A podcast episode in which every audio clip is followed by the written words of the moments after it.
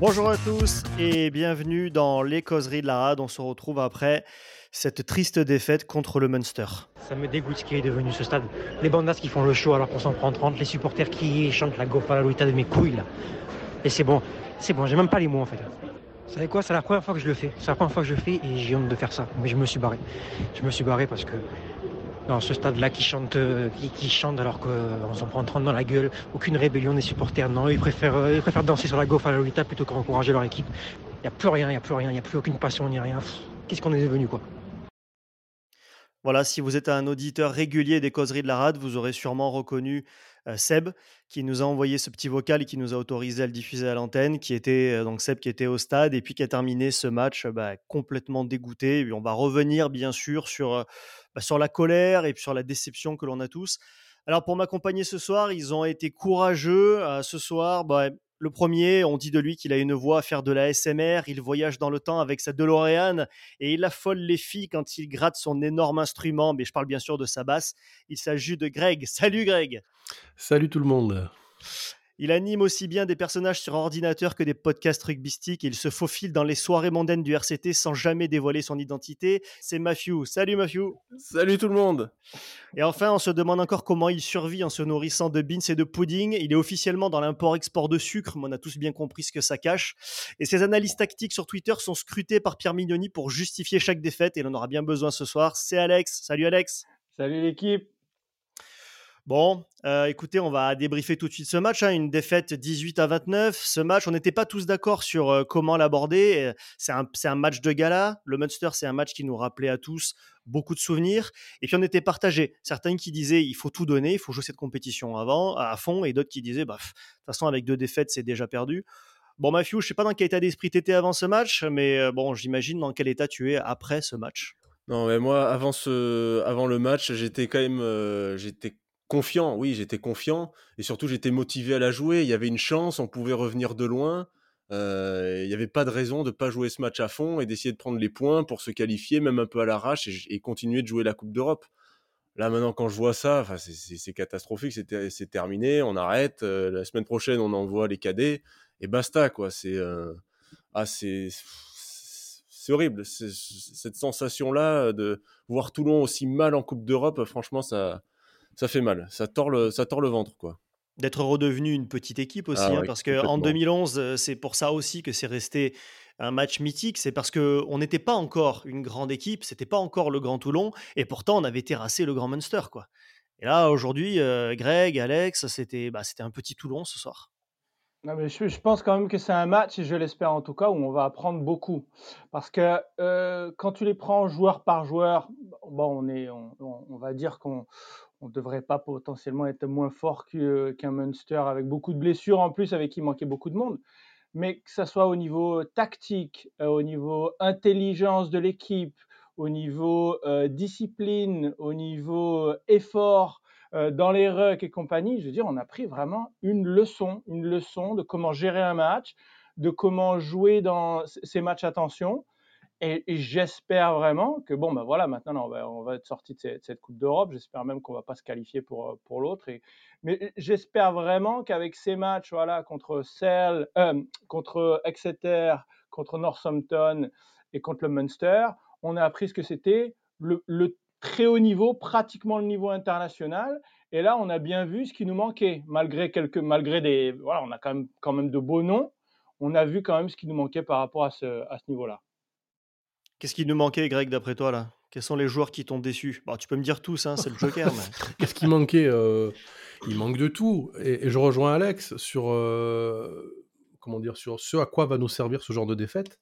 Euh, à apprendre, j'espère, mais surtout faire un constat lucide. C'est ce que je disais moi la semaine dernière, c'est que moi j'en attendais rien de cette Champions Cup et de ce match, juste un, un, divertissement. Bon, là, ça n'a pas été un divertissement, ça a été une humiliation, hein, soyons clairs mais ça nous met au moins en face d'une réalité que peut-être on ne voulait pas voir. Alors nous peut-être, mais certains d'autres peut-être pas.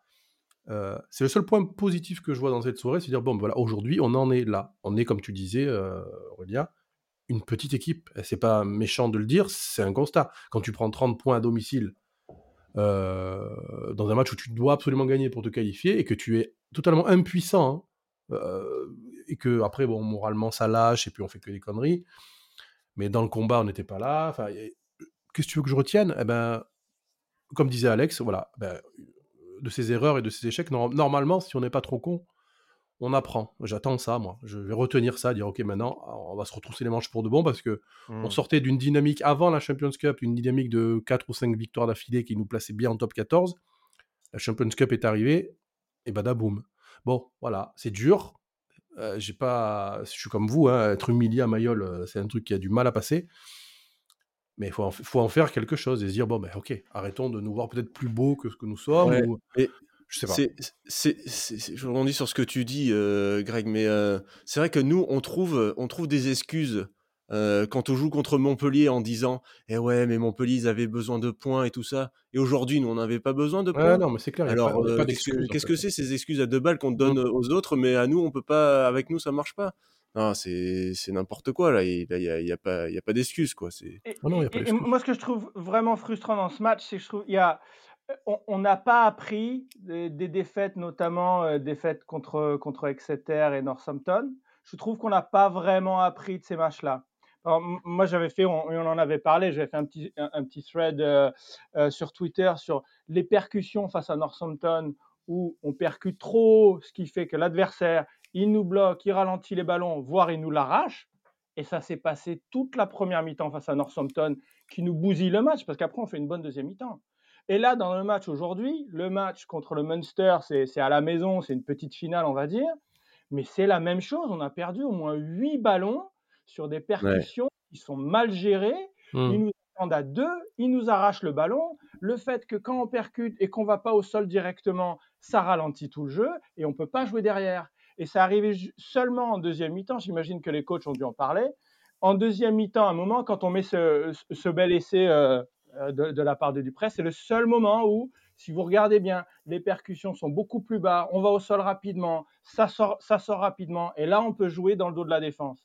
Et là, moi, ça me flingue quand je vois un mec comme YCA, le mec, c'est le capitaine mmh. des Fidji, mais je, veux dire, le mec, il était euh, soi-disant le meilleur joueur du top 14 il y a deux ans, on a dû le payer une blinde, etc. Mais le nombre de ballons qu'il a perdu euh, sur contact, c'est inadmissible. Le manque d'adaptation me, rend fou. Me rend fou. les premières actions, c'est lui qui les perd, les ballons. Hein. Euh, il se fait coffrer le ballon, il se, fait arracher et basta. quoi.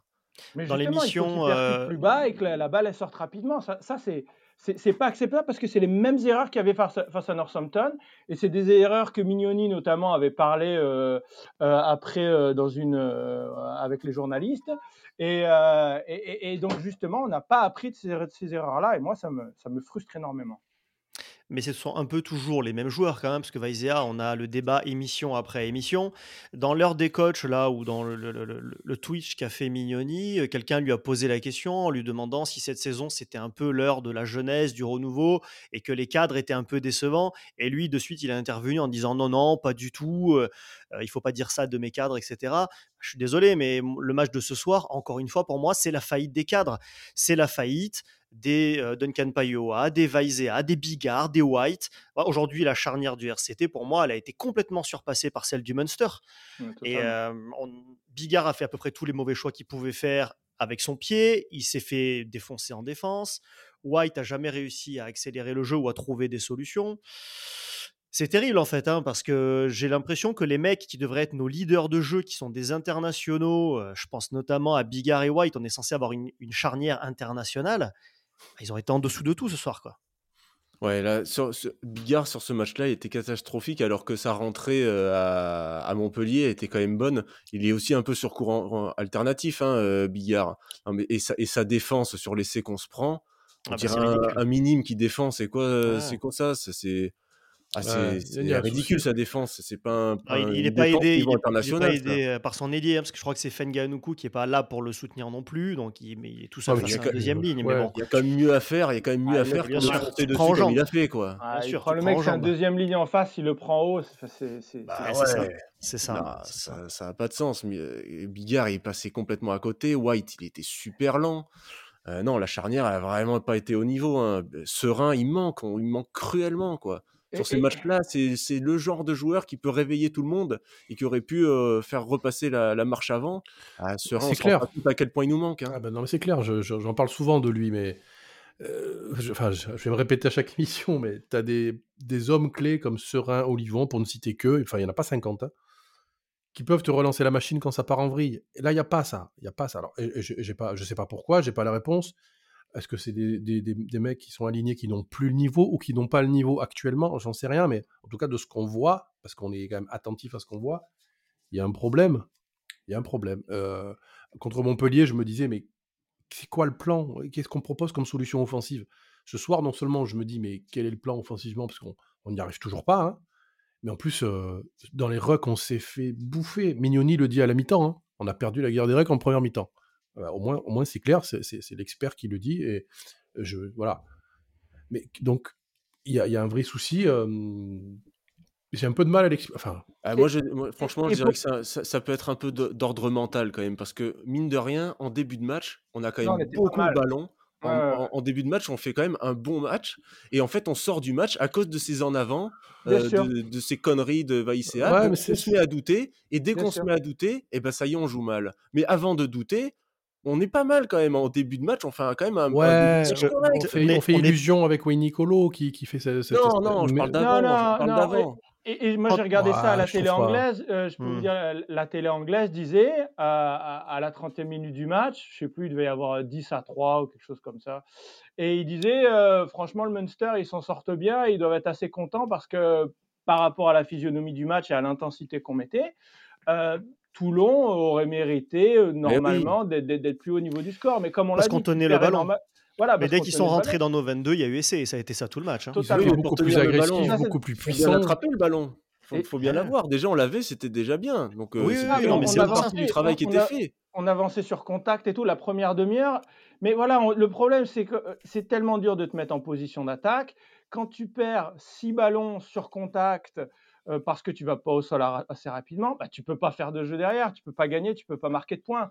Et, et, et, tu peux pas jouer vite. Notre jeu, c'est basé sur des rucks rapides pour aller d'un côté à Londres et de l'autre avec des surnombres, notamment l'arrière et l'ailier de l'autre côté qui arrivent, etc., pour créer des surnombres, euh, on, va dire, dans, les zones euh, pro- proches des ailes. Mais tu peux pas le faire si tu n'as pas tes ballons rapides. Donc, on avait réussi à avoir des ballons, on a réussi à gagner un petit peu au niveau physiquement, on commençait un peu à prendre euh, l'avantage sur ce match, mais dès, dès qu'on avait du momentum, on le perdait avec, euh, avec ces ballons ralentis, ces ballons grattés. Quoi. Ah, et puis vraiment en défense, alors je, bon, on l'a, on en a déjà parlé dans nos précédentes émissions. C'est un peu particulier. À Toulon, il n'y a pas d'entraîneur de la défense cette année. C'est Pierre Mignoni qui assume ce rôle, en plus de celui de euh, directeur du rugby, manager, euh, coach principal, etc. Ça fait peut-être beaucoup. Je veux dire, sur la défense, je trouve que sur ces derniers matchs, entre autres, ce qui nous, ce qui nous perd, c'est notre défense. C'est-à-dire que on a connu des Toulons parfois qui étaient moins brillants, mais qui avaient des défenses qui étaient hyper solidaires, euh, vraiment des mecs qui se battaient et qui étaient capables de te défendre, même sur ta ligne, à 5 mètres de ta ligne, ça passait pas. Là, cette année, et on l'a vu encore plus aujourd'hui, à chaque fois que le Munster est rentré dans T22, ils sont bah, allés, mais à laisser comme dans du beurre. Il n'y a même pas eu, il y a même pas eu des phases où ça pilonne sur la ligne pendant 5 minutes. Non, même pas, même pas. Ça a je- à chaque impact. une seule fois à la fin du match contre Clermont, ça. Et pourtant, là, là-dessus, ça avait quand même bien marché. On avait défendu les cinq dernières minutes, c'était magique. Mais c'est la seule fois, c'est vrai, de toute la saison où on arrive à défendre sur des pick and go au ras de notre ligne. Là, tu es Ouais. sûr que si tu arrives au ras de la ligne, il y a essai pour toi. Tu arrives en face de Toulon, c'est réglé. Peut-être aussi parce que c'était un Clermont qui n'est pas euh, exceptionnel en ce moment. Contre Montpellier, euh, la semaine dernière, on- euh, je trouve que dans la densité physique, on s'est fait manger. Et là, là aussi, hein, tu parlais, Alex, de, de- des, des ballons qu'on perdait, etc. Mais euh, il- le Munster, il y est pour quelque chose, quoi. Ah, Aussi. totalement, bien sûr. Euh, tu ouais, vois? ouais. donc euh, et je trouve que dans la densité physique dans l'agressivité dans les collisions on a tenu le coup 20 minutes une demi-heure il y a- eu ce bras de fer comme on a souvent en top 14 par exemple où après ça bascule ou pas d'ailleurs là Bien ça n'a pas basculé ça, ça a basculé de leur côté parce que jusqu'à la dernière minute Munster était plus, beaucoup plus dense physiquement. Enfin, en tout cas, moi, c'est ce que j'ai vu. hein. Et donc, euh, est-ce ont été a pas meilleurs, aussi une ils ont remise en été question meilleurs partout. hein, Ils ont été meilleurs partout. Ah ouais, complètement. On a Même, retrouvé nos travers en touche. On peut en parler de la touche aussi. On a commencé à Ouais. refaire n'importe quoi. Même tactiquement, dans l'intelligence, les Ah, petits là, jeux au pied qu'ils ont fait, ils se sont débloqués des situations par des petits jeux au pied par-dessus. Enfin, Ils ont la qualité, extrêmement, c'est ils ont extrêmement bien préparé ce match et ça Oui, fait plusieurs fois. Dans plusieurs matchs où Eh nous, oui. Euh, dans le deuxième rideau, avec un petit jeu au pied, on, on est, on est en danger. Montpellier, Montpellier a failli marquer un essai comme ça euh, la semaine dernière. Et il y avait eu d'autres occasions, je sais plus, je crois que c'était Northampton, euh, où ça fait plusieurs fois qu'on a du mal. Toulouse avait réussi à récupérer, récupérer quelques ballons clés là-dessus. Et on n'a pas encore réglé cette défense de deuxième rideau. Euh, donc le Munster a très bien préparé ça. Et après, ils ont très bien vu aussi qu'on était quand même, je trouve, assez moyen sur euh, les ballons hauts, les chandelles. Là-dessus, ils ont mis, eux, ils ont mis, c'était un deuxième ligne sur ces ballons-là. Et nous, on fait euh, aucune protection pour, euh, pour Jaminet. Et Jaminet, qui, on, sait que c'est pas son, son point fort et il est comp- complètement passé à travers. Mais on a aussi au niveau tactique, au niveau de, la défense pour, pour préparer, pour protéger, faire une espèce de, de poche pour protéger le sauteur. Et ça fait plusieurs matchs que moi je regarde ça spécifiquement, mais on est zéro, zéro. Donc au niveau défensif, moi je trouve que on a vraiment beaucoup de questions à se poser. hein. Après, je sais qu'on n'est pas d'accord sur ce sujet-là, avec tout le monde en tout cas dans l'émission, mais moi, la composition m'interroge. C'est-à-dire, quel est le message? E- Est-ce qu'on voulait jouer ce match à fond ou pas? J'arrive pas à savoir en fait, parce que moi, j'aurais tendance à dire, quand je vois la compo qui est alignée, pour moi, Pierre Mignoni a aligné son équipe type, ce qui colle d'autant plus avec son discours, hein, qui était ces derniers jours de dire on va jouer la compétition à fond, on y croit encore, etc. Et si sa composition type, c'est d'aligner Vaizea et Duncan Payoa, eh bien, je me dis pourquoi tous ces beaux discours depuis des semaines pour nous dire ce qui va compter maintenant à Toulon, c'est euh, le sérieux, l'hygiène de vie, la rigueur? Bah, si c'est pour aligner Vaizea et Payoa, bah non, en fait, on fait jouer des CV, je suis désolé. Voilà. Non, Mais, non. Moi, je, pense que et tu as totalement raison, Aurélien. Je pense qu'aujourd'hui, il a en gros, il a mis l'équipe en disant OK, là, j'ai mis tous les noms, tous les CV. Les gars, oui. montrez-moi que vous êtes toujours les chefs. Montrez-moi voilà, que c'est vous les meilleurs. Et si vous vous trompez, on, on en tirera les conséquences, comme on avait un petit peu commencé à tirer les conséquences ces derniers temps. Bah, Oui, voilà, mais euh, mettre, les CV, clair. justement, ça veut dire mettre euh, effectivement les, me- les joueurs qui seraient peut-être en théorie meilleurs sur le papier, mais plus fond de sa tête, il sait très bien que c'est pas les meilleurs. Pour moi, il n'a Ah pas non, mis son équipe type. Moi, Ah, je suis sûr pas. qu'il n'a pas mis son équipe type. Derrière, te- il considère pas que Duncan et Vaïséa, c'est une meilleure paire de centre que Smiley et Fangainaku. J'en suis convaincu. Il a mis l'expérience, je sais pas. Aujourd'hui, on je joue sais une pas. finale, c'est Smiley Fanganaku qui met non, j'y il a voulu les mettre là parce que euh, il fait comme il a toujours fait depuis Clermont et depuis quelques temps, euh, depuis après la Coupe du Monde. Il il n'a pas vraiment d'équipe type. Il fait un mix de temps en temps. Et il met jamais ses meilleurs en même temps parce que les matchs s'enchaînent, les, euh, les journées de Coupe d'Europe, de Top 14 s'enchaînent. Donc il veut pas, euh, il veut avoir une équipe, une équipe mixte sur, euh, sur chaque match. Et c'est ce qu'il a encore fait pour moi aujourd'hui. Je, je suis d'accord avec toi. Je trouve qu'il, il- il- s'il avait à choisir vraiment son équipe ici, c'était une finale demain, c'est pas l'équipe qu'il mettrait aujourd'hui à mon Ah, avis. bon. Mais Ah, moi, je aujourd'hui, pense que si. il les mais, a mis. euh, Il les a mis en disant OK, je mettre tous les grands noms. De toute façon, comme on l'avait dit, c'est quand même pas la compétition la plus importante de la saison, mais c'était un match important. Je, je qui a été plus ou moins catastrophique euh, toute la saison jusque-là, je te ouais. mets. Va Nicolo qui a été catastrophique, je te mets. Montrez-moi, prouvez-moi les gars. Oh, moi, C'est impossible. on va, on va C'est pouvoir tirer pas mal impossible de, penser que match. C'est impossible de penser que Vaïséa c'est ta meilleure option au centre alors qu'il enchaîne les matchs pourris. C'est Je impossible. suis d'accord. Euh, pas Dans euh, l'esprit, Mais dans l'esprit de Mignoni, Vanicolo euh, est catastrophique aujourd'hui. Il met un essai, il amène un essai fabuleux. C'est ça qu'il a. Il a, voilà, il va mettre un contre euh, par-ci par-là où il va être fantastique. Mais il fait un match catastrophique. Il fait encore un air plaquage à la euh, 10-15e minute où on se prend pratiquement un essai. Il est en retard sur tous les ballons. Il sait pas comment se placer sur les ballons hauts. Je veux dire, il fait un match catastrophique. Et Bah, comme euh, quasiment, moins- comme quasiment tous, hein, Ouais, bien sûr, bien sûr, bien moins sûr. catastrophique que la semaine dernière encore à Montpellier. Son, Oui. son Ouais. essai qui est Oh, pas son essai, il est quand même, euh, il est quand même beau. C'est quand même si, si le tu regardes lumière. euh. Fenga Anuku est à nouveau aujourd'hui comme la semaine dernière, il est inoffensif. Je dirais pas qu'il est catastrophique parce que il perd très très peu de ballons au contact lui pour Mm. le coup.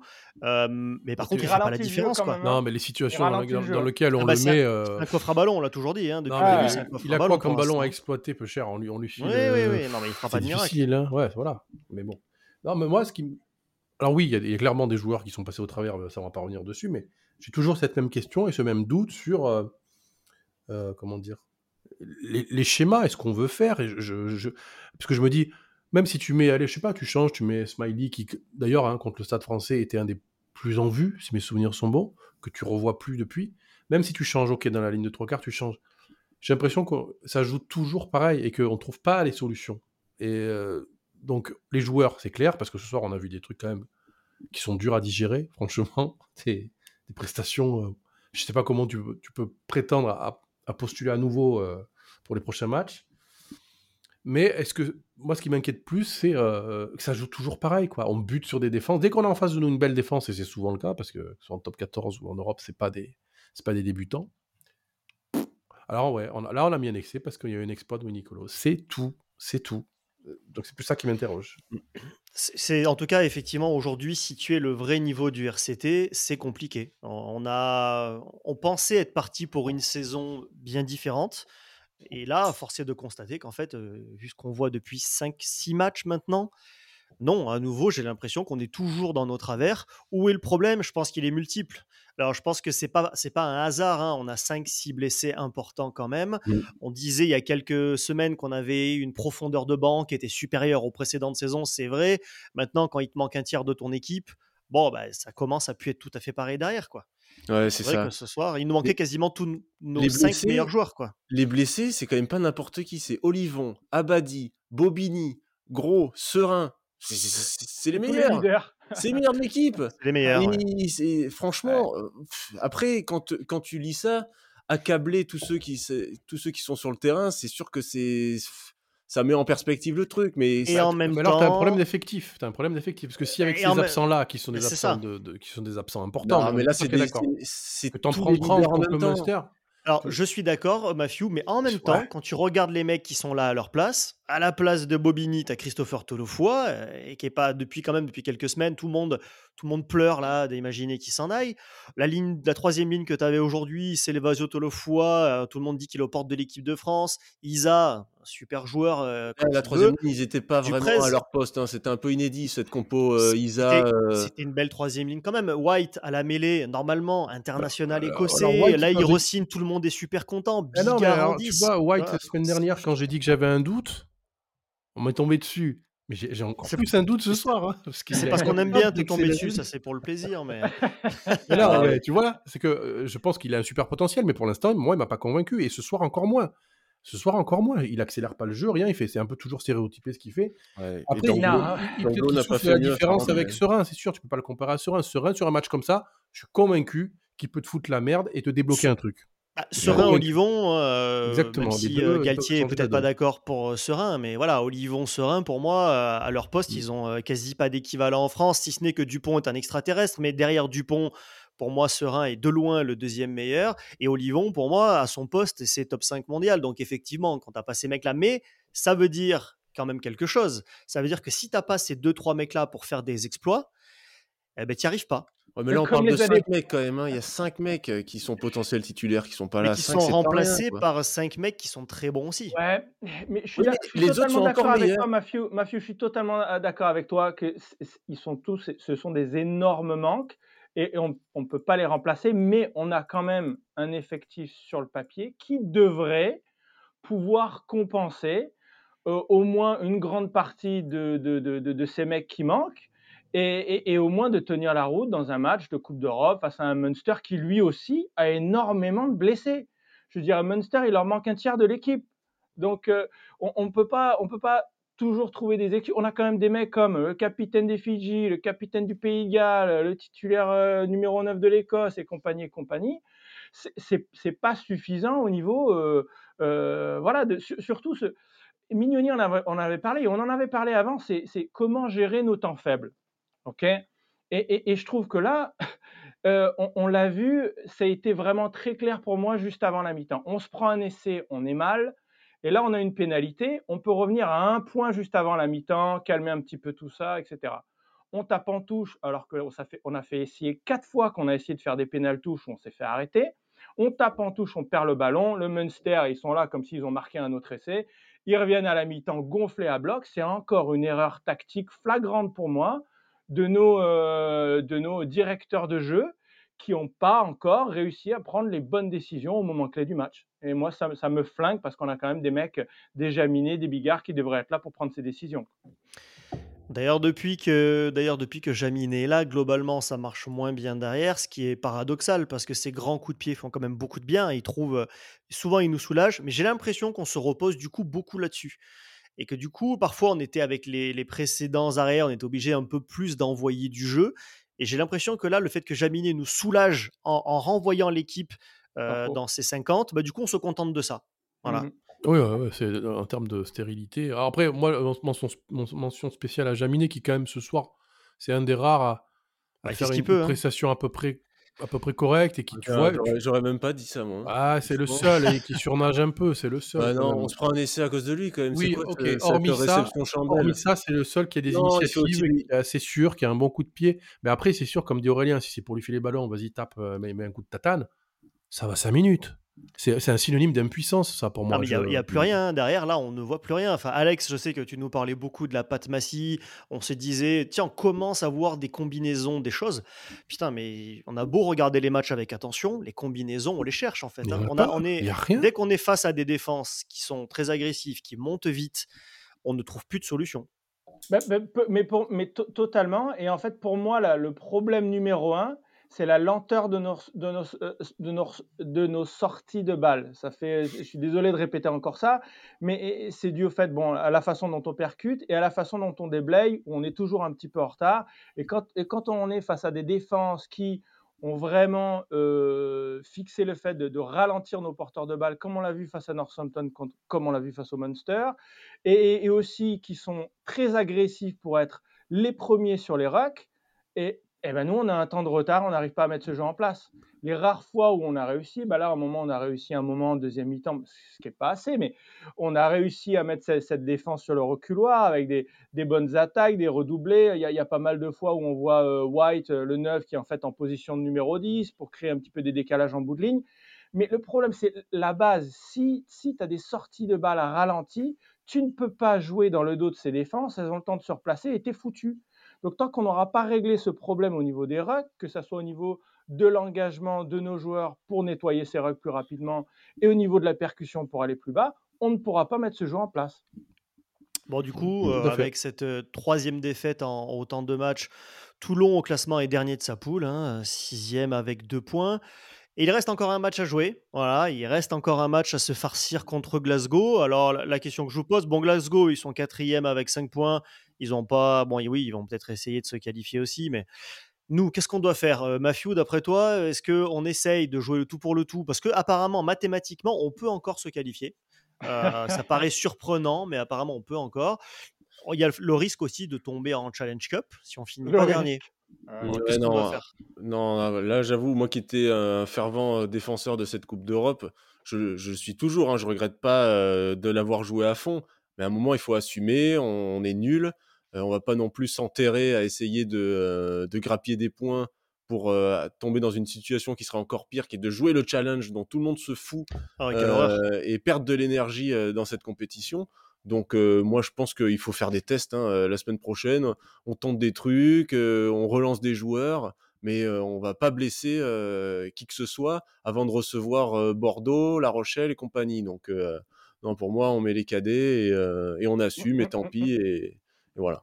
Moi, j'avais failli y aller. Hein. Je me suis dit, ah, Glasgow et tout, euh, ça va être super sympa, la finale de poule, j'adore l'Écosse et tout. Bon, bah, j'ai bien fait d'avoir rien bouqué. Hein. Ah, T'as bien fait de pas prendre les places à l'avance. Non, non mais on va y aller, on, va essayer de gagner parce que de toute façon, on va, je, je vois pas euh, qui que ce soit dire, bah, allez-y, les gars, on met des espoirs et on va se faire taper la gueule. C'est pas on l'a déjà, fait, déjà fait l'année dernière en, allant au Racing pour mettre le nombre de gifs euh, qu'il fallait. Hein. Donc, quand il faut que là, t'étais obligé. Non, parce que là, t'étais obligé sinon tu prenais une sanction. mais tu verras, je suis persuadé.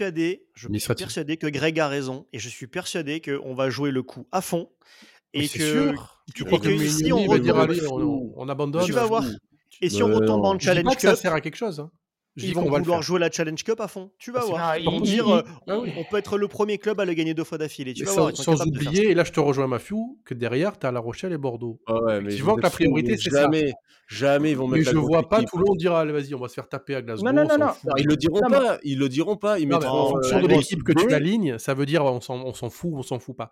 Mais c'est c'est pas d'esprit, je pense, hein, si on respecte encore un peu les valeurs, c'est pas d'esprit toulonnais de dire ah bah vas-y, tape-moi sur la gueule, c'est pas grave, vas-y. Non, non, mais on va essayer on de va le gagner ce bout. match. On va se Non, non, on va, on bout. va essayer, Tant pis. on va essayer de le gagner. Par, par contre, au niveau de l'équipe, on va faire des rotations par rapport bah, déjà les joueurs qui ont besoin de repos. C'est Et sûr. deuxièmement, je pense qu'on va peut-être peut-être mettre des, des mecs qui ont besoin de, de jouer ensemble et de, Bah oui. de travailler leurs automatismes avant, avant Ah bon? l'UBB et avant, euh, Ouais, ouais. et avant La Rochelle. Ouais. Donc, on, on va pas mettre une équipe de Benjamin, je dis, je dis ça pour, euh, pour, pour rigoler avant, on va mettre une équipe de, de gamins. Non, on, on- on va mettre une équipe sérieuse avec beaucoup de rotation, voilà, des Mm. Coulon, des, euh, des Le Corvec, ce sont quand même des mecs qui, qui vont en- avoir envie de jouer des matchs comme ça.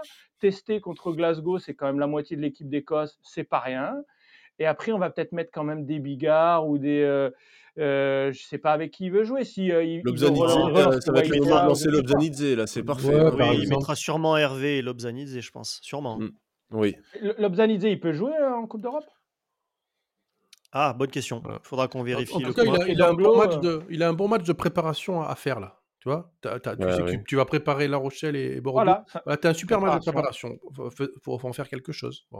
Bah, Perdu Non, pour mais c'est perdu. ce C'est qui est- ce que il je dis. jouer un peu. C'est ce que je dis. Tu mets pas White, tu mets pas White et Bigard dans ce match-là. Tu mets Ah, euh. Lobzanidze et De Hervé. toute façon, White et euh, Bigard, voilà. tu Est-ce que c'est- de que c'est contre La pire? Rochelle, ça m'arrange aussi. hein. Ouais. Non, parce pas- que c'est quand pire. même c'est quand même ça le problème de cette saison aussi quand tu regardes, c'est que si tu te dis finalement si on met Smiley Dréan, qui étaient quand même deux joueurs qui n'étaient pas du tout attendus pour être même pas numéro 2 ou numéro 3 en début de saison, tu te dis putain c'est une bonne nouvelle quoi. Tu es content de retrouver Smiley Dréan parce qu'en fait c'est mieux que Villiers, Vainicolo et que euh. Problème ou tu vois et Mm. là tu te dis Que un problème que, que Weiser, tu te dis un problème quand même là. C'est pas Ouais. possible. Ouais. Normalement, il y a un monde d'écart entre Vainicolo, Villiers et Dréan. Et c'est pas du tout le cas, quoi.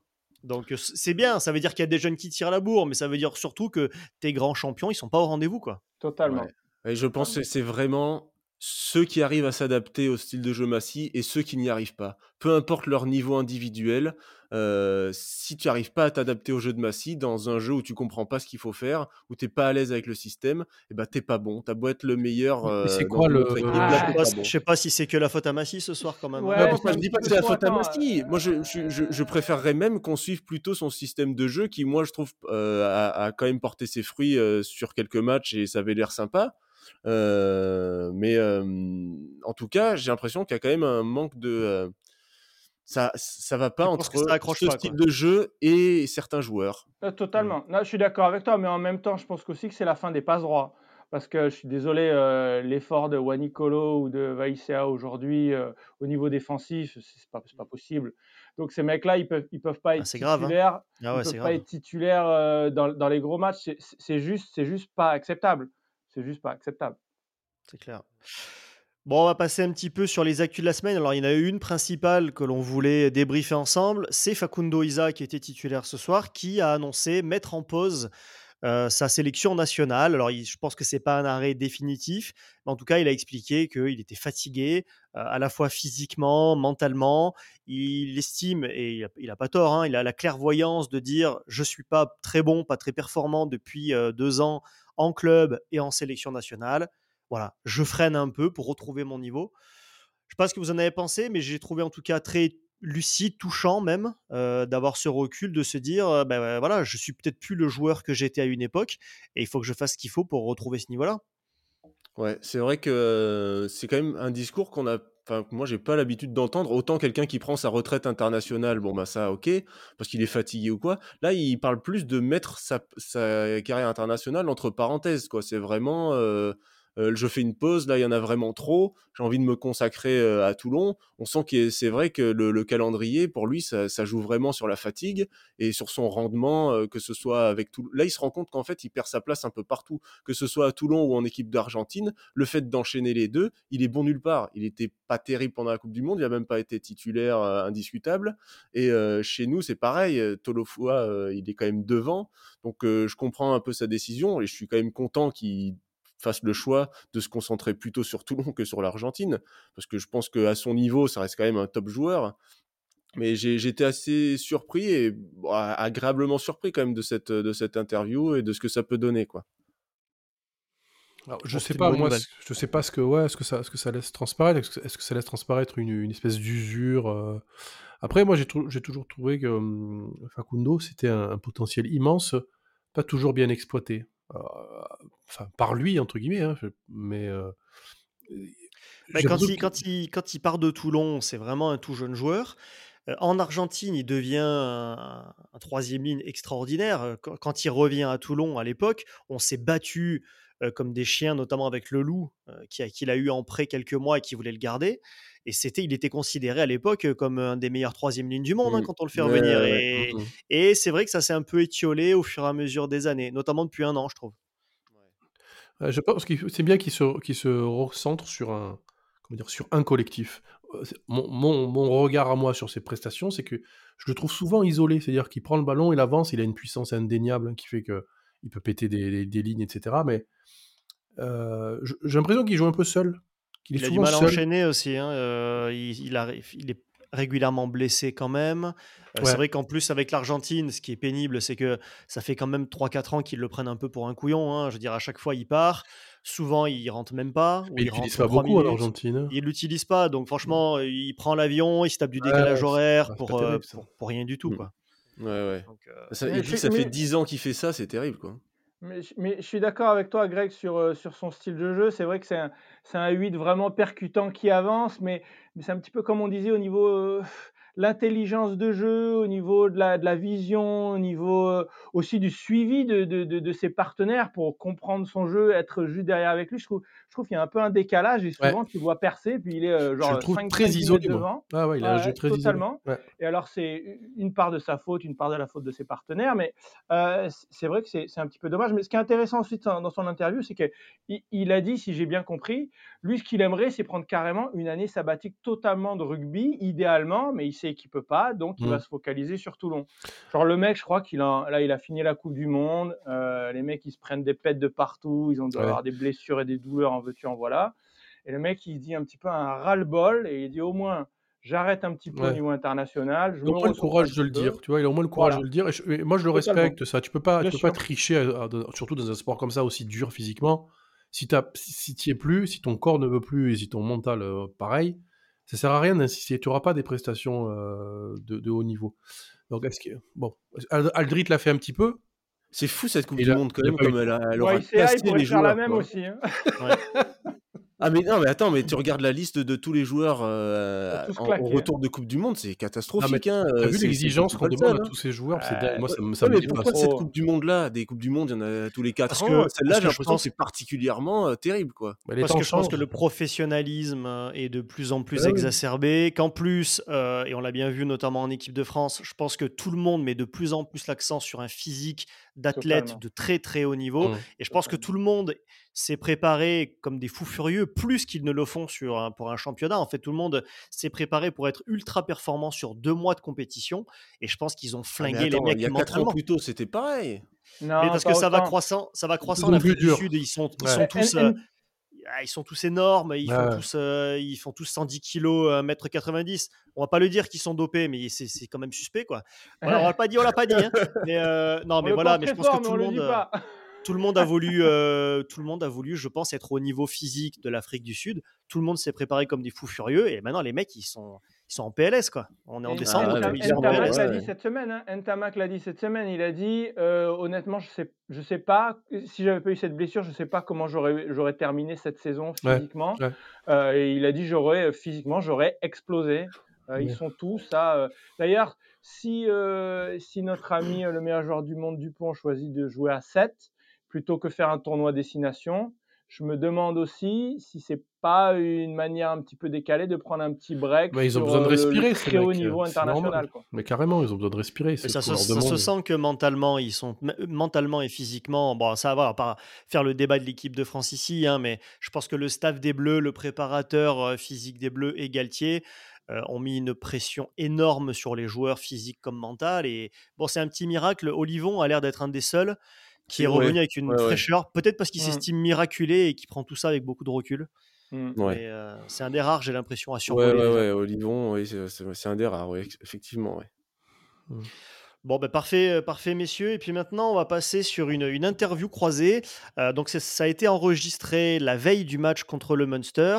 Donc on a Julien Perper, heu, président des Fils de Besagne et Manu Bielecki, président des Accros, qui nous ont accordé, bah, un entretien, une interview croisée avec comme thématique l'engouement autour de Mayol, la tarification des places, ça a été encore un gros sujet, autour du Munster, vous allez l'entendre et puis, comment aujourd'hui on arrive à dynamiser, à remotiver des supporters toulonnais avec un malgré tout un marasme. Euh, Pierre Mignoni disait cette semaine, il faut que les supporters arrêtent de broyer du noir. Ben, on voit que ça va ça va pas être simple encore aujourd'hui. Je vous propose d'écouter cet entretien et puis on le débriefe juste après. Donc, messieurs, ce que je voulais savoir pour démarrer, euh, je voulais votre avis sur ce match du, bah, du Munster, qui est un match de gala, un des plus attendus de l'année. Je voulais savoir si vous aviez senti une forte demande de la part de vos abonnés pour ce match. Julien? On n'a pas sorti, senti de, de, de fortes demandes non plus de manière incroyable. D'ailleurs, euh, euh, je veux dire, Mayol n'est pas guichet fermé pour le moment. Euh, donc voilà, non, on n'a pas senti. Ce qui est certain, c'est que quand Kendry est sorti quand même, qu'on a regardé les affiches, euh, on a bien vu que Toulon-Munster, c'était quand même un match un peu sympa. Bien sûr, on, s'est fait un petit peu le flashback aussi de ce Toulon-Munster il, y a, une dizaine d'années maintenant qui avait été incroyable. Mais après, de là de dire euh, qu'il y a eu un, engou un, engouement incroyable, non, je pense que c'est quand même exagéré. Euh, nous, au fil de Besagne, en tous les cas, il, nous reste encore des places à proposer, à vendre euh, à la veille de, ce match. Et toi, Manu? Euh, Non, ça a l'air compliqué de remplir. je sens pas sens pas une, grosse émulation derrière ce, match qui, à la base, devait être l'affiche de, on va dire, de, l'année, quoi, hors phase finale.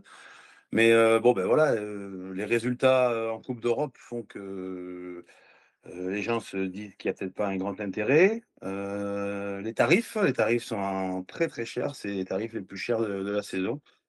Ça, ça joue aussi. Hein. Quand il y a des familles qui veulent venir, elles arrivent facilement à dépasser la centaine d'euros dans des tribunes qui ne sont pas forcément les mieux placées. Donc ça aussi, c'est un frein.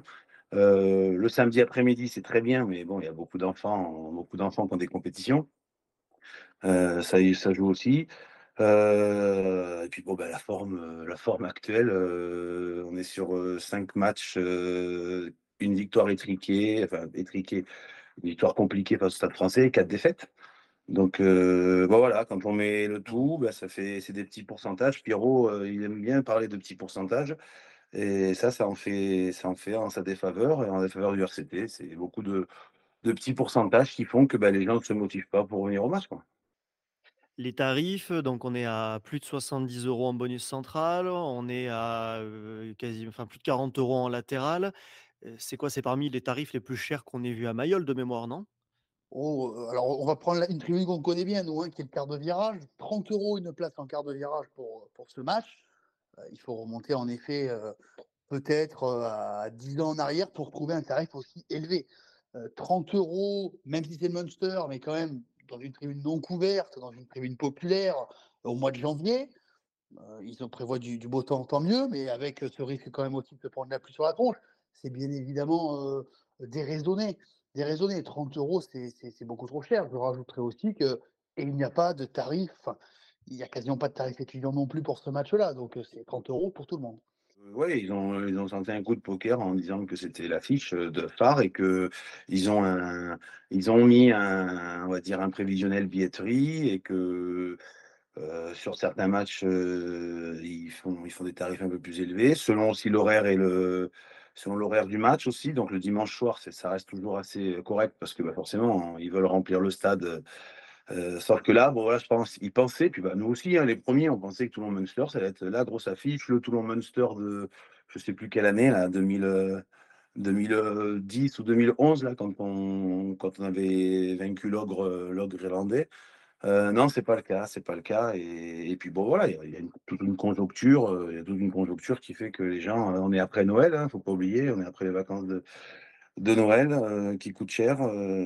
et puis voilà avec la direction, bah, c'est je pense qu'ils ont tenté un coup de poker, ça n'a pas forcément fonctionné et bah, ils en tireront les conséquences. Euh, après, euh, après c'est dommage parce que parce que voilà, c'est Mayol est beau quand il est plein euh, et, une équipe comme ça, elle doit être reçue dans un stade plein. Quoi.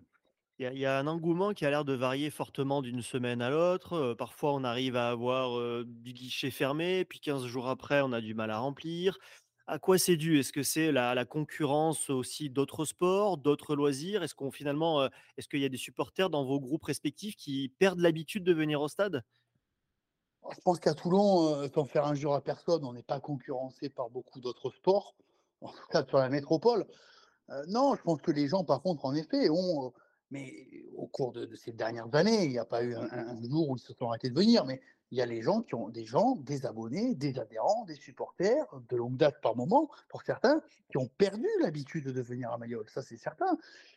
Et ils viennent en général, alors peut-être un petit peu au printemps, quand il fait beau, s'il y y a un match à enjeu, si voilà, si s'il y a un match où il y a un petit peu, heu, quelque chose à aller chercher.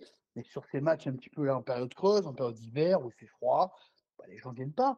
Donc aujourd'hui, il faut réhabituer, je crois qu'il est là le le le le le challenge du RCT, réhabituer les supporters à revenir à Mayol.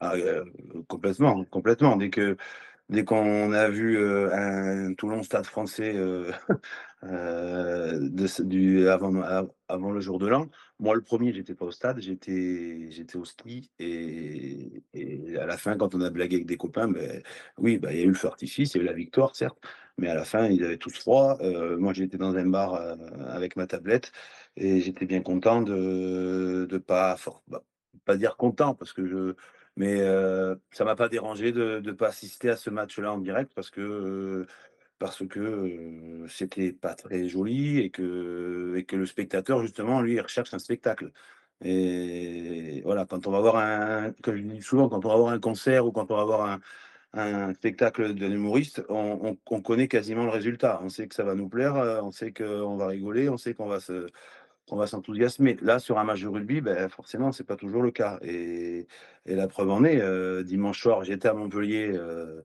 alors bon, bah, même sans parler d'être Toulonnais, même les Montpelliérains, ils se sont régalés parce qu'il y a une victoire, mais c'est pas non plus du grand rugby et donc voilà, quand on met tout ça bout à bout, c'est compliqué.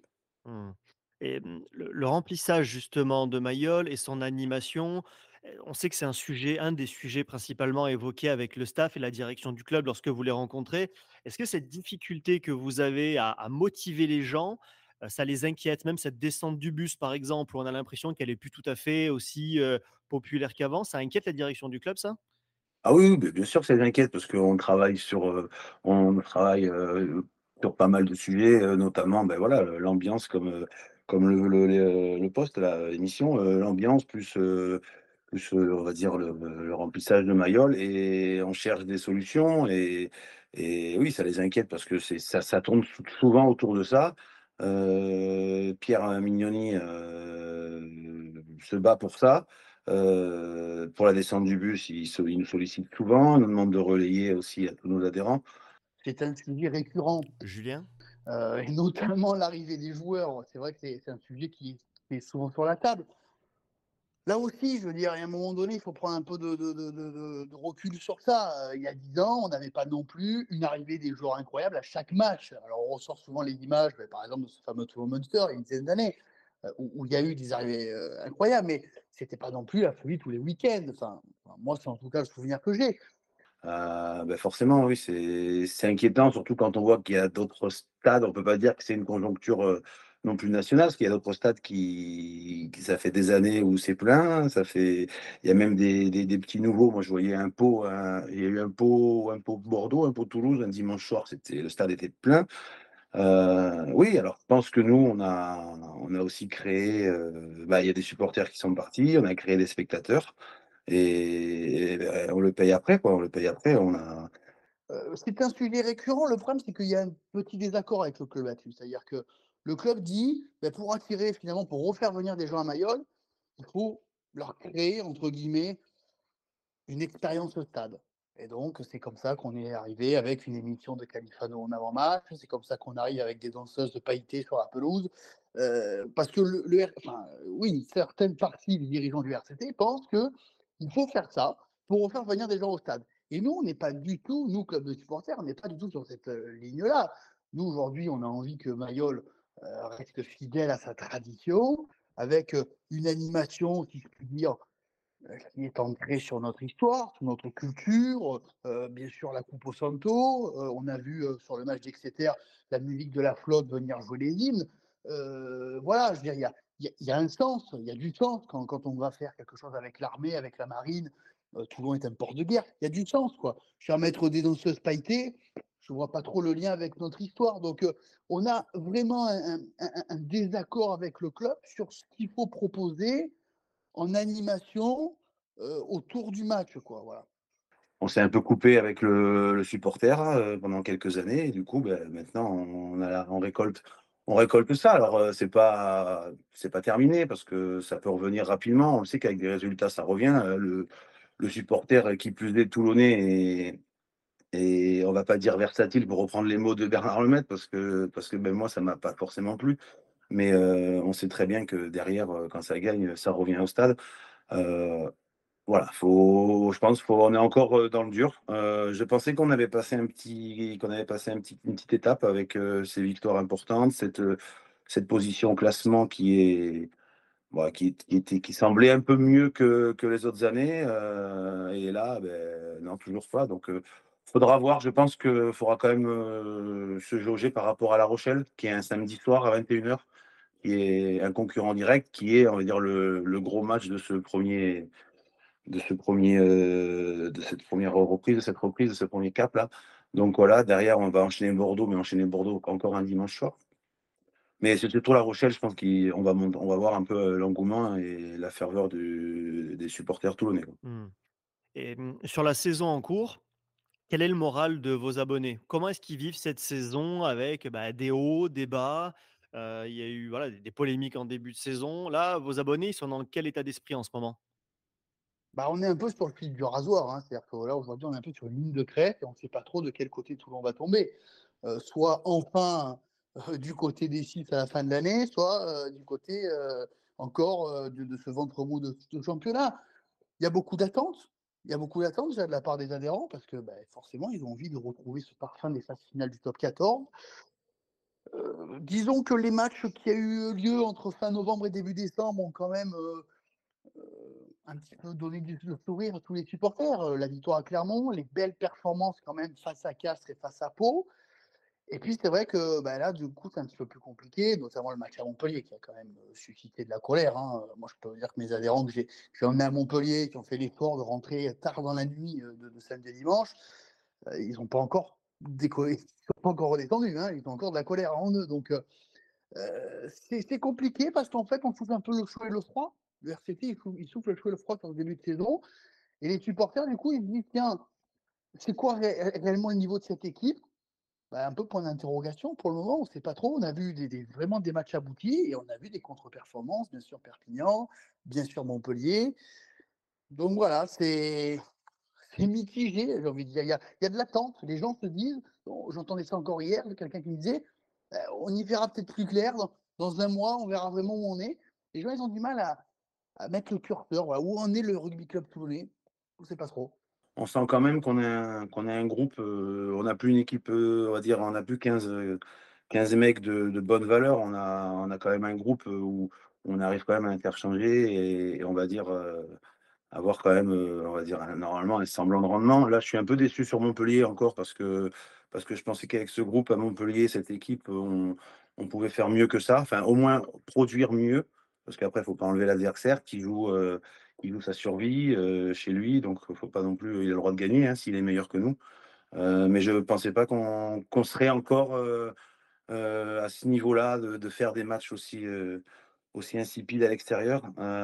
Et ça, c'est ça qui inquiète. On va dire qu'à Toulouse, ça a été bon, bah, ça a été correct à Toulouse. hein, C'est un match assez, correct. C'est on joue que 20-25 minutes, mais mais bon, on tient à dragée haute à Toulouse. On repart, euh, on repart sans bonus, mais on le mérite amplement.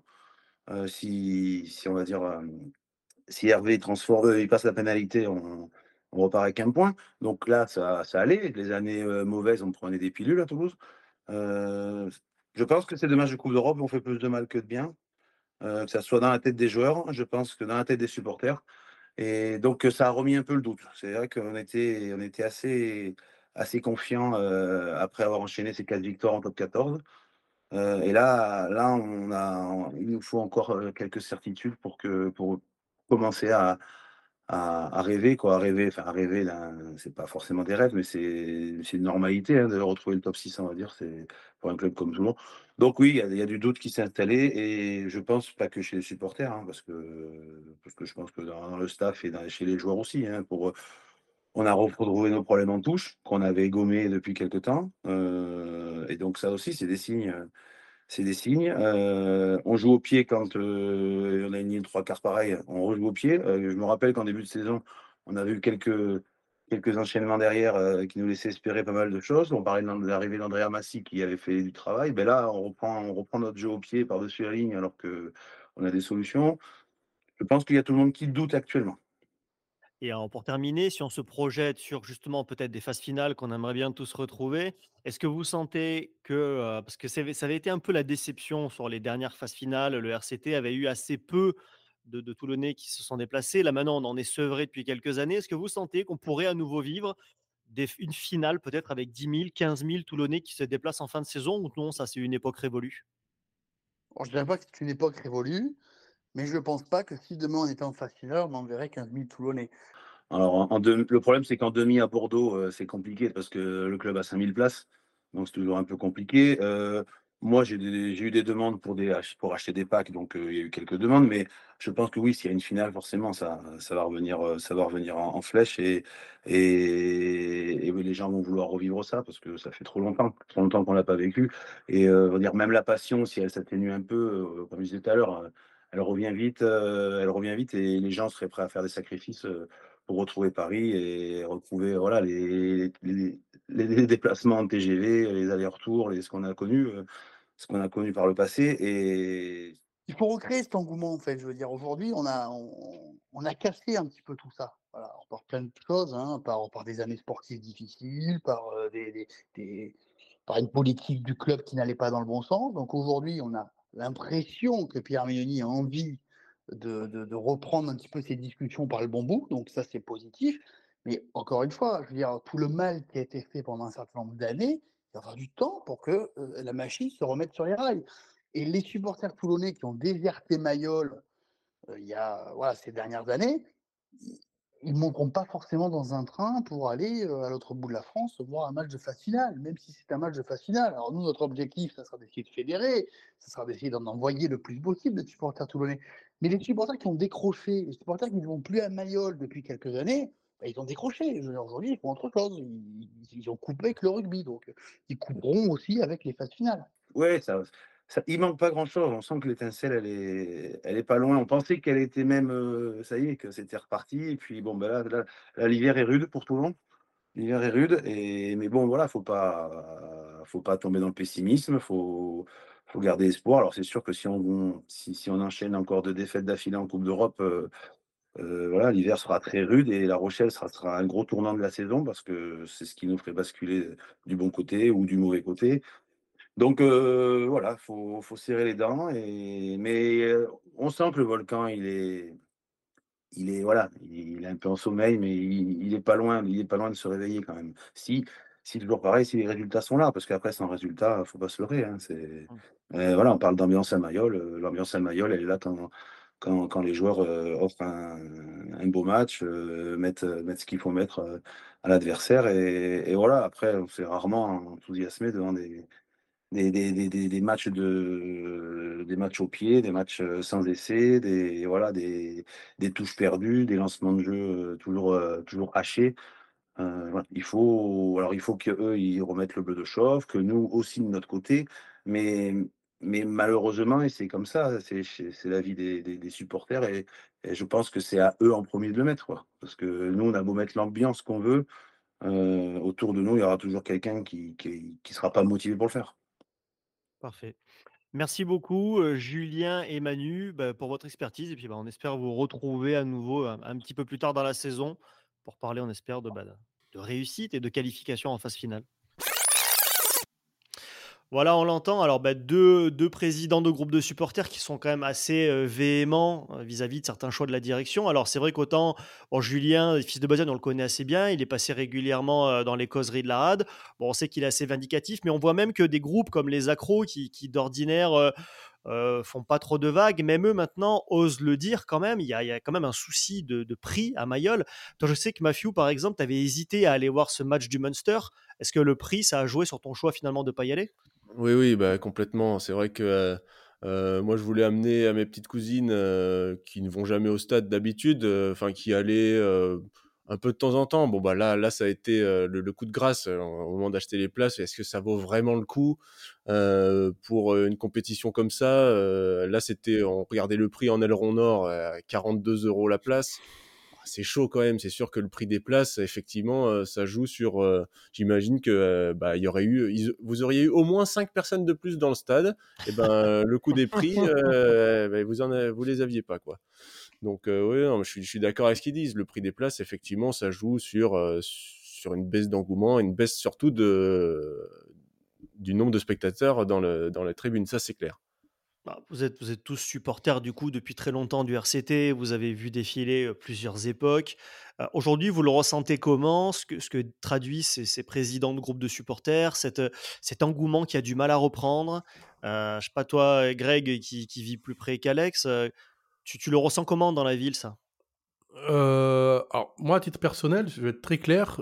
La plupart du temps, quand je vais pas au stade, c'est parce que j'ai pas envie de mettre 50 balles. si je veux y aller avec ma fille, ça me fait 100 balles. Et alors, je suis pas.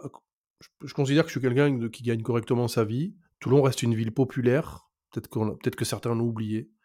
Mais mettre ce prix-là, aujourd'hui, c'était 70 balles en, en bonus euh, Oui. central. pour- 78 hein, même, je crois.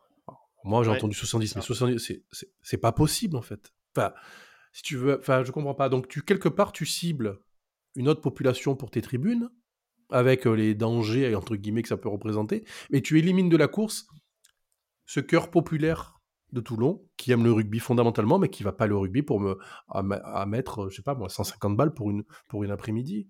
Et moi, quand j'y vais pas, et ça fait longtemps que j'y suis pas allé, c'est uniquement pour ça.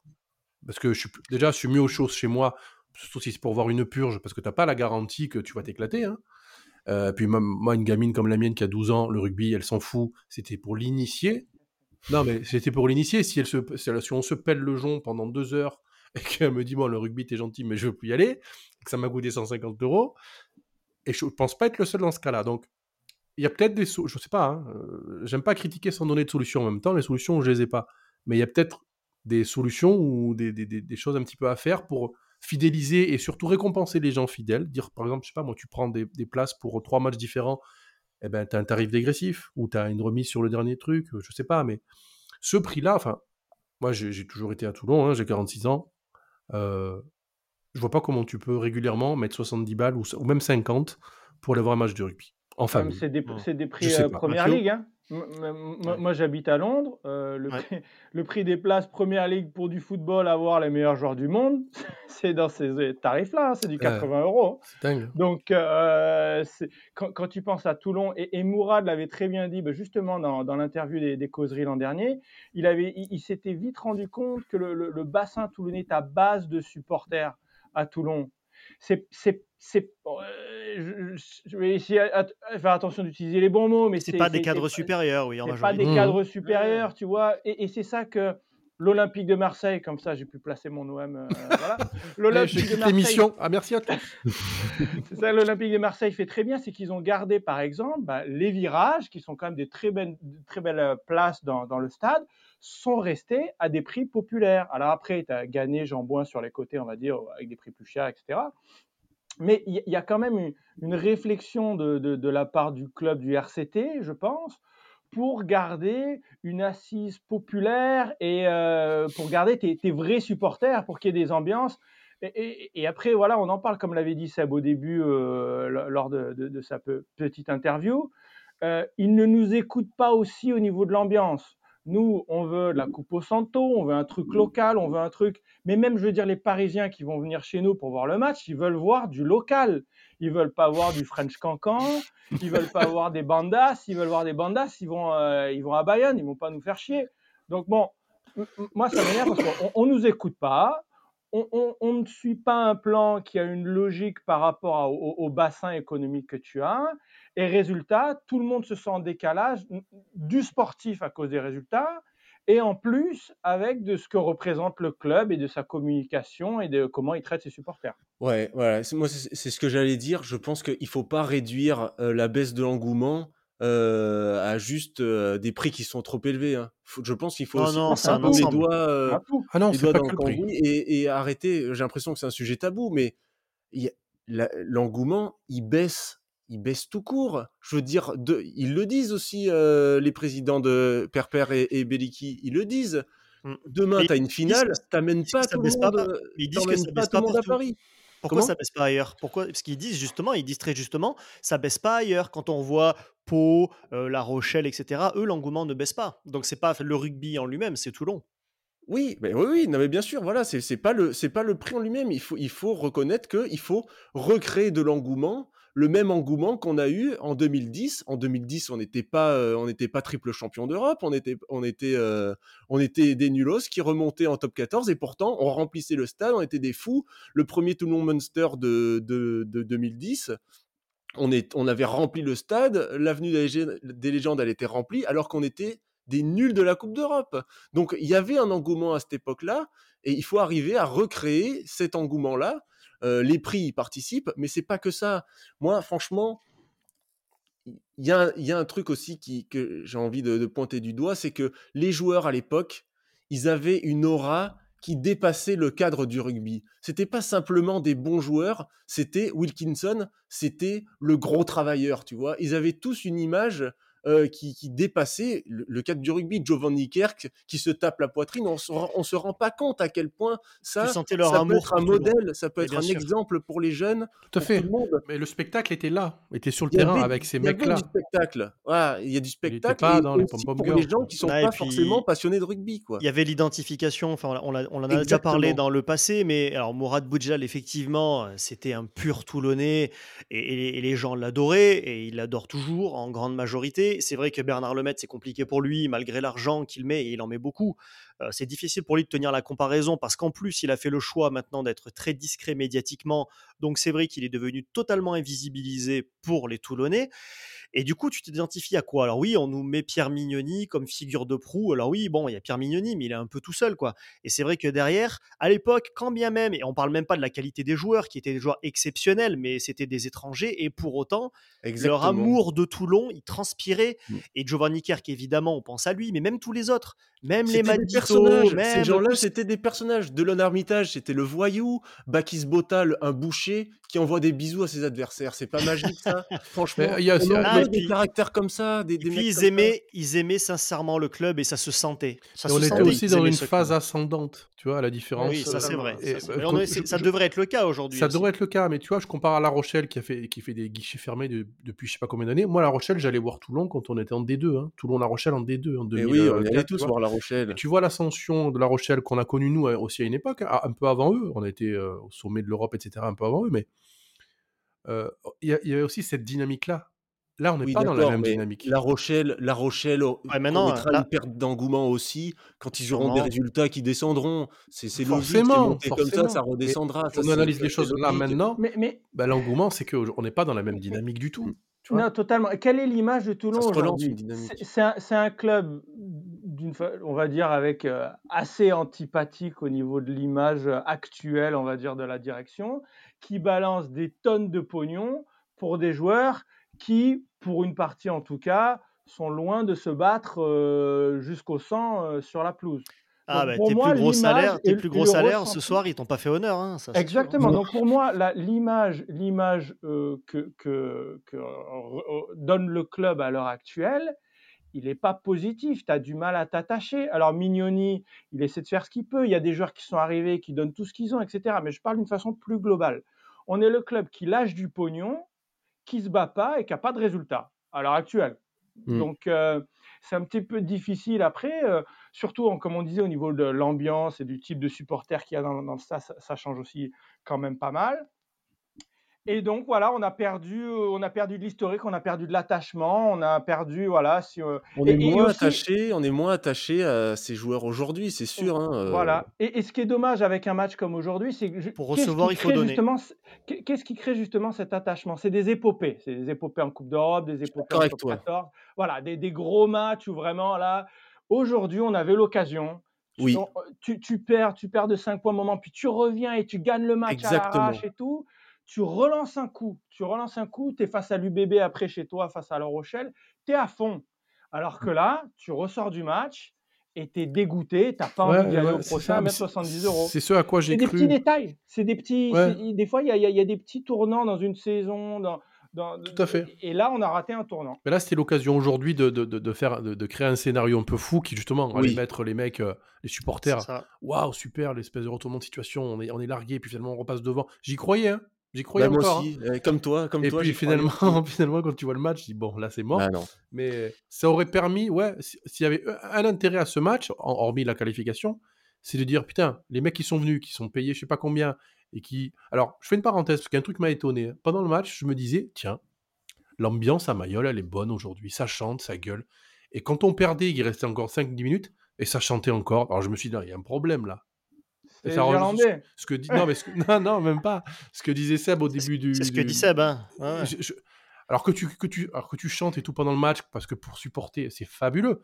Mais à la fin, t'en as pris 30, t'es, es encore en train de chanter, comme disait Seb, je sais pas quoi, la, la petite culotte, je Alors, sais pas il y quoi. a eu, il y a eu apparemment euh, pas mal de places au dernier moment qui sont parties. Ça a été dit un peu sur Twitter euh, par certains, certains qui sont euh, bien implantés dans la cité toulonnaise, qui ont dit euh, tiens, c'est bizarre. Il y a quasiment un millier de places qui sont parties au dernier moment. c'est sûrement des cadeaux, etc. Donc peut-être qu'on s'est retrouvé aussi à un moment avec des spectateurs plus que des supporters parce qu'on a voulu à tout prix ne pas perdre la face et remplir ce stade. hein. Ouais, mais que j'ai malgré du mal à comprendre sinon. malgré tout, c'était l'occasion rêvée de, euh, de, de capter un, un public et de, de relancer un petit peu la machine, parce que ça fait pas, Mm. pas mal de défaites d'affilée, hein.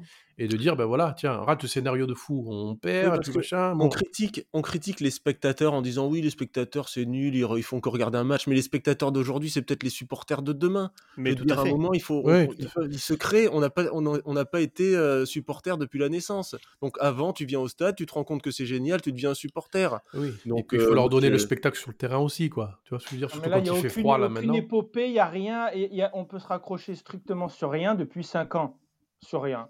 Non, mais c'est ça, que il y a deux ans, quand on a fait notre épopée de, qu'on a failli remonter nos dix victoires d'affilée et tout, ça c'était magique. Moi, je, je- Ouais, je re- je ouais, retrouvais le truc là. J'avais envie, de- ça me faisait vibrer. Ah, et puis Et le que- spectacle, enfin pour moi, le terme de spectacle, c'est presque. euh, C'est pas tout à fait ça quand même. Honnêtement, si à chaque fois qu'il y a un match, tous les week-ends, tu es prêt à, à à laisser tout de côté, tu, vois, tu annules peut-être une sortie que tu devais faire, tu annules quelque chose parce que tu te mets ou tu vas au stade ou tu te mets devant la télé pour voir ton match et à la fin du match, tu es énervé ou tu es heureux. Si ça te prend au trip comme ça, c'est pourquoi? Mais parce que c'est le, le successeur des jeux du cirque, quoi. C'est deux villes qui s'affrontent, c'est ton honneur personnel, c'est ta famille, c'est ton histoire. C'est pour ça, en fait, qu'on est dingue. C'est pour ça qu'on est là en Moi, train de débriefer quand même faire l'apéro. bon, un bon match, c'est quand même un match avec un, un, un- un bon scénario qui ressemble à un scénario de film. hein. Au début, on commence, et puis après, euh, il y a le problème, toutes les, euh, toutes les péripéties, et à la fin, le héros triomphe. Ouais, C'est mais le problème, c'est ces les méchants, c'est les méchants qui gagnent, là, tout le temps. Mais je- Peut-être. Nous, on- fait vraiment des mauvais films. C'est la, la. Suicide Squad, nous, en ce moment. c'est juste une dernière hypothèse qui me vient comme ça. Après, on passe que- au quiz, vas-y. Ouais, c'est que moi, ce- où je, où je m'y retrouve pas dans ce. Bon, hormis, hormis le fait que ce soit du rugby moderne, très, euh, très préparé à l'avance, etc. C'est est-ce qu'on pourrait, je sais pas si c'est possible, mais moi j'aimerais en tout cas euh, voir du rugby qui ressemble plus à Toulon, c'est-à-dire avec beaucoup plus de désordre et de révolte. Là, je, là, je vois toutes les équipes de top, ouais, je parle de top 14, hein, mais jouent à peu près le même jeu, quoi. C'est très ressemblant de partout. Oui, oui, Ce qui vrai. faisait notre différence, nous, justement, c'était un peu ce qu'on appelait à l'époque, bon, c'est un, un doux rêve, mais la horde sauvage, ou tu vois, ou quand justement, quand... Serein l'a fait l'année dernière, en, coupe, en, champion, en, en Challenge Cup, là, quand on était, je sais plus contre qui c'était, qu'il a volontairement créé une petite bagarre, entre guillemets, parce qu'il y a c'est bagarre. vrai, Ouais, ça ouais. me dit quelque chose. Mais ouais. c'est ça qu'on aime, et c'est ça, que- c'est comme ça que, après, une fois qu'il y a le bordel, tu peux avoir qui tu veux en face, ils sont un peu perdus et c'est comme ça que tu peux gagner un match. Et mais Pas ça, ça vient d'en haut, Greg. Et depuis que la nouvelle direction est là, ils veulent qu'on rentre dans le rang. Et depuis le début, ils font passer Totalement. ces messages-là. Ils veulent qu'on soit gentil. Du coup, on est gentil. Ah bah, si t'es gentil, tu vas pas faire grand-chose. Boudjelal, il sortait un truc un peu chaud toutes les semaines pour Mais oui. faire les news, où il énervait tout le monde. Et comme ça, le match du samedi, tout le monde était à cran. C'était comme Ouais, où il piquait ses joueurs. du cirque. Il piquait ses joueurs. Venir nous, on n'ose plus le faire. Euh, Bakis Bota, il lui disait, il disait dans la presse, euh, Bakis Bota, vous avez bien vu, euh, depuis trois semaines, il avance plus. hein. Bon, Ah, il, là- il l'a- non, et il le match d'après, il défonçait tout le monde. Et le match d'après, il défonçait tout le monde. Et, Il l'a fait. euh, Il l'a il l'a fait, fait. ça avec Edzebet, hein, euh, on lui a même reproché. Donc euh, non, ça il sait le faire aussi, euh, le maître, mais bon. Ouais, c'est non, pas non, mais rega- regarde, là, on a, on, a, on a eu une demi-petite rivalité avec le stade français, avec le Capri Sun, machin. C'était un stade plein, Ah euh, oui, c'était grosse chouette. ambiance, gros match, tout le monde était prêt, il y avait des C'était banderoles. Noël, Ah, mais, c'était mais- le jour de l'an. Mais ouais, mais je- il, faut recréer des rivalités. Voilà, faut pas, je, Ouais. vient, bon, on s'en fout, on fait un petit match. Ah, qui c'est qui gagne, qui c'est qui perd Non, oh, tu viens à la maison, c'est challenge. Là, on, on y va, ça va, ça va cogner, quoi. Ouais. Et là, on était, on je- était je deuxième sentais aussi. un peu ça aujourd'hui. On était Je deuxième. sentais un peu ça aujourd'hui, mais vrai. malheureusement, on s'est fait taper, quoi. Ouais. Bon, allez, pour terminer, Bah. après toute cette colère, on va passer sur un quiz. Alors, un quiz très court, hein, un quiz en trois questions, parce qu'il faut aller euh, très très vite, parce que là, je pense qu'on va terminer l'émission à quasiment une heure et demie. Le quiz de la rade.